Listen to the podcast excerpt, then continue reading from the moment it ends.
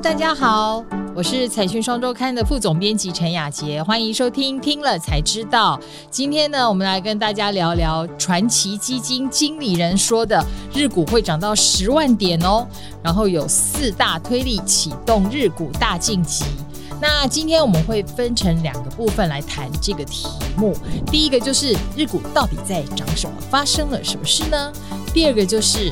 嗯，我们要介绍一位日本散户之神，他的资产是从六十五万到一百四十亿日元，他是怎么样锁定创新成长股？想要知道的听众和观众朋友，记得要看到最后哦。那我们今天的来宾是财讯双周刊的主编荣平。各位观众，大家好，我是荣平。好，那在节目开始之前，我们也要跟大家分享一个好消息：财讯双周刊现正热卖中。现在呢，你如果用下方资讯栏的连接下单订购财讯双周刊，就能够免费获得万国行李箱，数量有限，快来订购吧。那接下来我们就要来谈一下了。日股真的一直涨，一直涨哎。不过这次就是多亏了你帮我们去日本探个究竟。嗯，对，其实大家都这样讲说日股会看好，其实我们社长一直讲说日股会。看好，其实我的日本朋友都说他们其实不看好。那我就想说，好，那我们来去问问看一下专家他们怎么想的。我们就问了有这个基金操盘人啊，还有散户之神，然后还有就是资本市场的人，其实他们是真的都非常看好。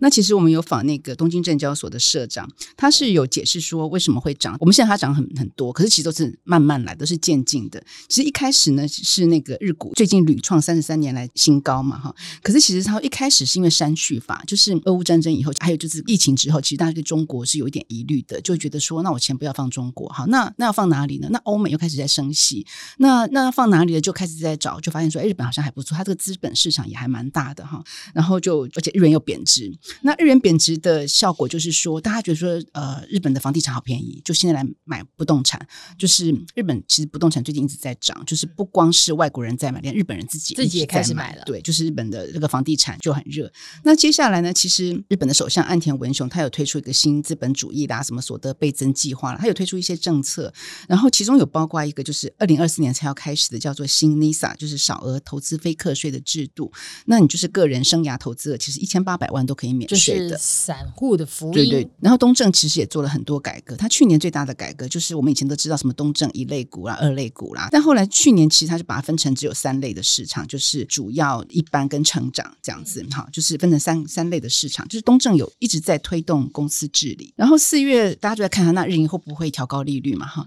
那四月这个日银总裁植田河南上任以后，他表示还是会继续维持低利率政策。那而且其实业界的人士就说，就算是你调高好了啦。你也还是在零点一，对，因为你再高的话，日本就要破产了，所以不太可能高。所以日本这个日利率一直是维持在低档的。然后其实最后就是巴菲特四月的时候，巴菲特跑到日本去，来世界全世界都疯了。对对，那台湾重视的另外一点可能是他卖掉了台积电，但是日本就非常看好，就是他其实全世界都看到，哎，他买了日本上市，而且就在我们出刊以后，他又加买了，而且我们有看到他又那个持股比率又又提高到八以上这样子。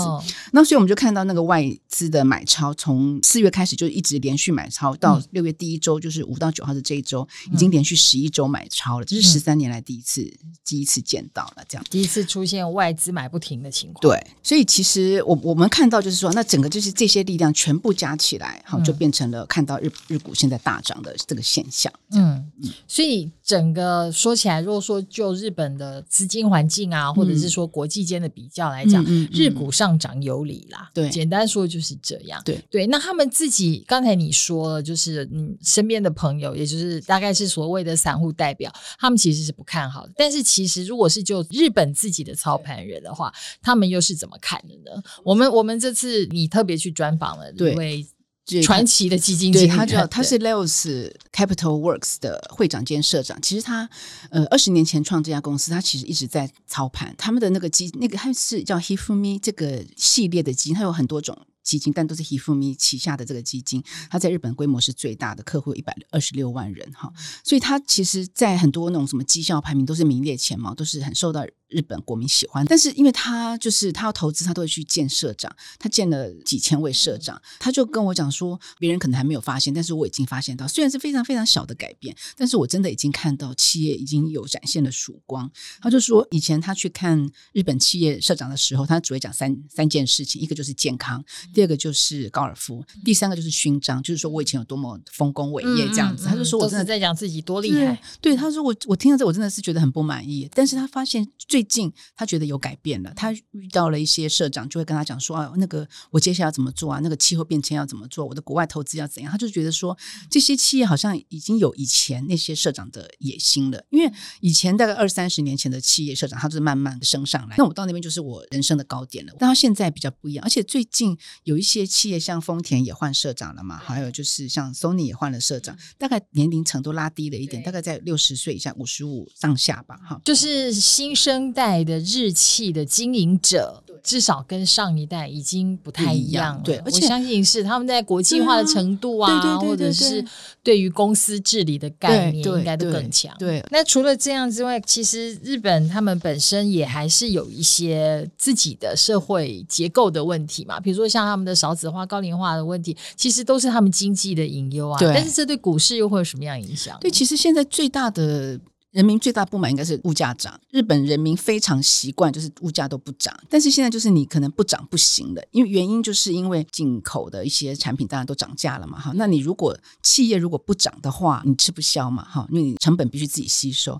还有就是说日本的，就像刚刚副总提到的那个少子化，那人就越来越少嘛，那人口减少的话，你一些尤其是餐饮业现在就是人力非常缺，对啊，服务业大都是在大举缺工的，对，那所以就是饭店，我就听到朋友就。说饭店，它的方法就是提高那个价格，一个晚上二三十万，是就让你饭店涨好多，对，就让你不要来，最后发现还是客满，就有钱人就觉得说我就是要住，对呀，我我我该度假就要度假，而且日日元贬值，算一算，嗯，还蛮划得来，就是要趁这个时候住，对，那但是少子化变说现在人人不够嘛，那你就必须要调高薪资，你才能请得到员工，那你调高薪资的话，你要维持利润，所以你的价格也必须要调整，就最后就会造成这整个价格。就是往上走的一个循环，这样子，就是一个通膨的开始。对，那你如果你不涨的话，你可能就会被淘汰。对，那所以他就说，他他是举例的，就是说现在日本麦当劳吃一份套餐大概是五百日元，但是他觉得大概五六年就会涨到一千日元。然后日本车站有一些就是可能是站着吃的拉面啦什么的哈，那种其实都还蛮便宜的，但他觉得那种以后都不会有了，那个劳工真的是不够啦。这样。然后他甚至说，他这个这个我们觉得有点不能想象，就是他甚至觉得说，日经股价指数现在是三万三左右。他觉得大概三十年也会涨到十万。它是对照物价，其实确实是我相信这一段时间，就是疫情结束以来，很多人都已经去日本玩过了，大家都可以感觉得到，就是说你在日本采买啊，虽然汇率还是很低，但是价格至少那个标价在里面真的是有涨，是有涨。你就是投币的那个什么饮料也是小涨，你换算成台币可能还好，但是其实真的就是涨了。对，那那更何况是日本人在当地生活，他们就觉得说，那物价就是一直涨，那只好就是可能是说一解释啊，而且他们又不不会投资，所以就就就没有什么业外收入，这个就蛮惨。对，所以他也说了一句我觉得很妙的话，他说投资不是为了赚钱，而是防卫的手段。其实他指的就是针对日本一般的投资人，你必须要有这样的心态。对对，因为你以前手上是现金，反正也不会通膨，你的钱就还是一样，但是你通膨以后，你钱才会越来越薄嘛。但是因为他们从来没有遇过这样子的情况，他们觉得说这一辈子就是这样，就是物价就是永远都不会涨，那个饮料永远都是一百块，你从来没有想过说我要花一百三才能买到一瓶饮料，就是财富是会缩水。对对，那尤其是。老年人我很可怜，他就说其实没有，其实六十岁以上的人是很有钱的，他们其实大概握有日本在三分之二的资产，但是他们不投资。那年轻人觉得我要投资，可是我没有钱，我没有资产，所以这就是要要怎么办这件事情了。但是像呃东京证交所，它有改革，就是把那个日股的那个有尽量让他们分割，所以他们的那个现在投资的价格是降低了一点，对，所以你要投资的门槛就降低了，对对。但是但是还是要有这样的心态啦。像他就说这回日日股涨这么多哈，但是其实日。日本散户其实没有赚很多钱，因为他们从来没有遇到过日经股价一直涨的这种日子，所以他们就觉得说啊，有涨我就赶快卖掉，有涨我就赶快卖掉，从来没有想过说我要投资一个好的股票，然后让它等它十年，十年是真的有点久，但一年两年他们都可能受不了，对，保不住，只要看到涨，他们就觉得对。对，所以所以就觉得说很可惜啦。对，说到这个的话，我们就要看荣平这次又去专门采访的传说中的散户之神。那这些真的是我们很辛苦去采访到的这些独家的内容呢，都在我们第六百八十八期的专题里头有非常详细的报道。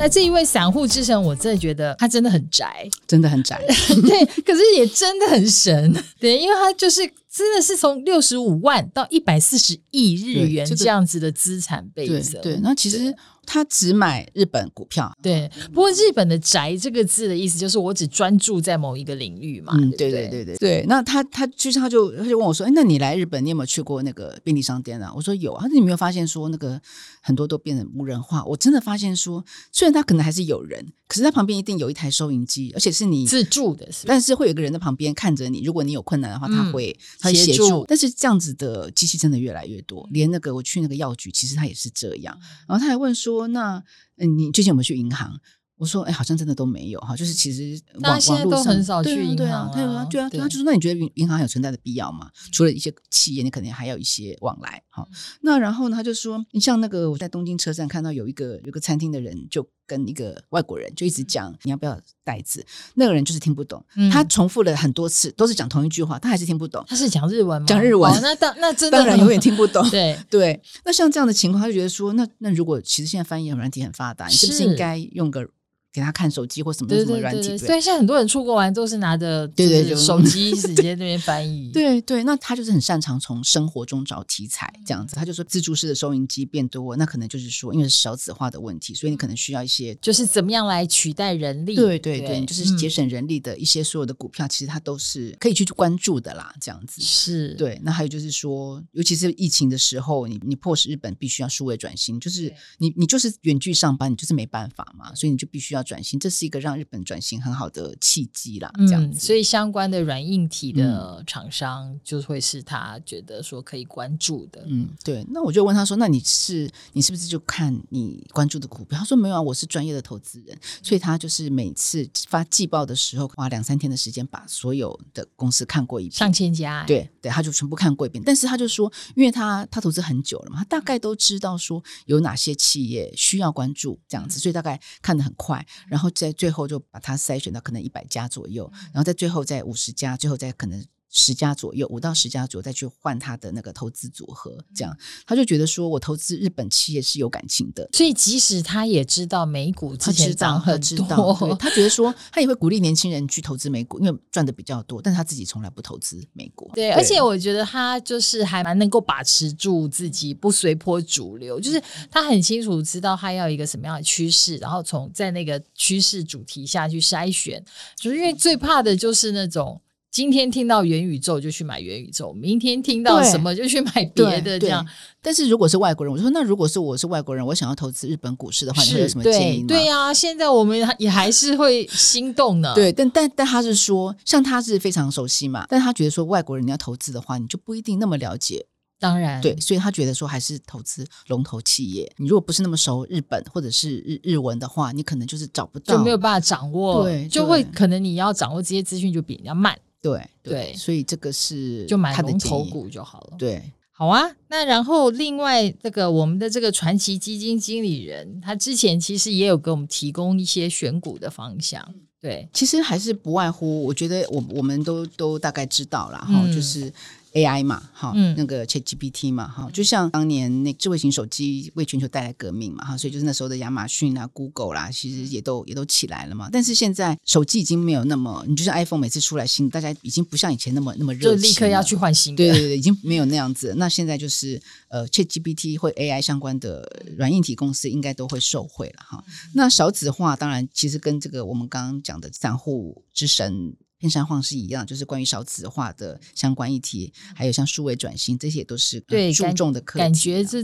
都是英雄全球性的对对对对对，然后还有就是气候变迁，然后嗯还有就是再生能源，这个能源议题也非常重要。那最后还有提到一个我觉得蛮有趣，就是农业。那就是其实我觉得台湾也是一样，就是那些农民已经越来越老了，好像而且他们的小孩可能都不愿意继承，所以就是农业将来谁要要务农好这件事情。然后呢，肥料又不足，然后我们又要求吃的健康，什么有机啊什么的。那这种情况下，可能就需要科技农业，这些是他觉得看好的一些一些趋势，对一些趋势。对，OK，好啊。那在节目的最后呢，我们要来念一下财团，也就是财讯粉丝团们在听了才知道第一百四十二集巴菲特示范演出，靠公司治理挑出长线好股，葡萄王打造本土传销一哥的留言。那第一位是 AT，他说公司治理真的很重要，传产应该要多多重视。是啊，其实传产不止传产啊，科技业